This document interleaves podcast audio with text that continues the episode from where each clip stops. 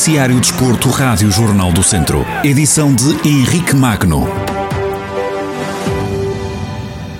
Começamos pelo Campeonato de Portugal, onde o Castro Daire foi derrotado em casa do líder da Série C, Salgueiros, por 2-1.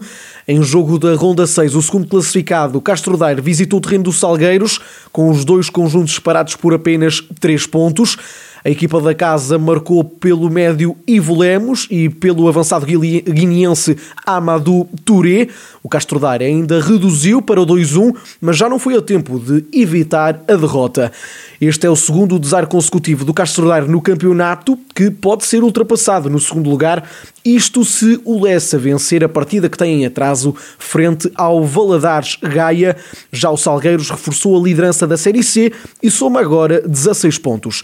Já o Ferreira Davos sumou um empate caseiro frente ao Espinho. Nesta ronda 6 do Campeonato de Portugal, a equipa do Distrito de Viseu e o Espinho estavam separadas apenas por um ponto, com vantagem para os nortenhos.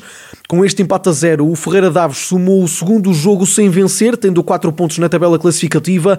Por outro lado, o Espinho chegou à meta dos 5 pontos no campeonato, estando igualmente sem vencer há duas jornadas.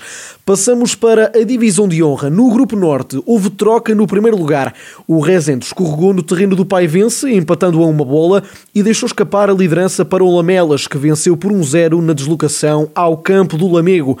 Na cauda da tabela continuam o Nespereira e o Parada, ambos derrotados nesta ronda 8. No grupo centro, o Lusitano de Vilmoinhos viu o seu jogo em casa frente ao Roriz ser adiado devido ao isolamento profilático de todo o plantel dos visitantes.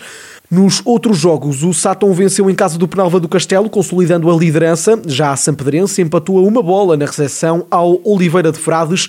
Em último lugar permanece o Campia, derrotado nesta ronda pelo Carvalhais por 2-0, que aproveitou para subir ao terceiro lugar da tabela.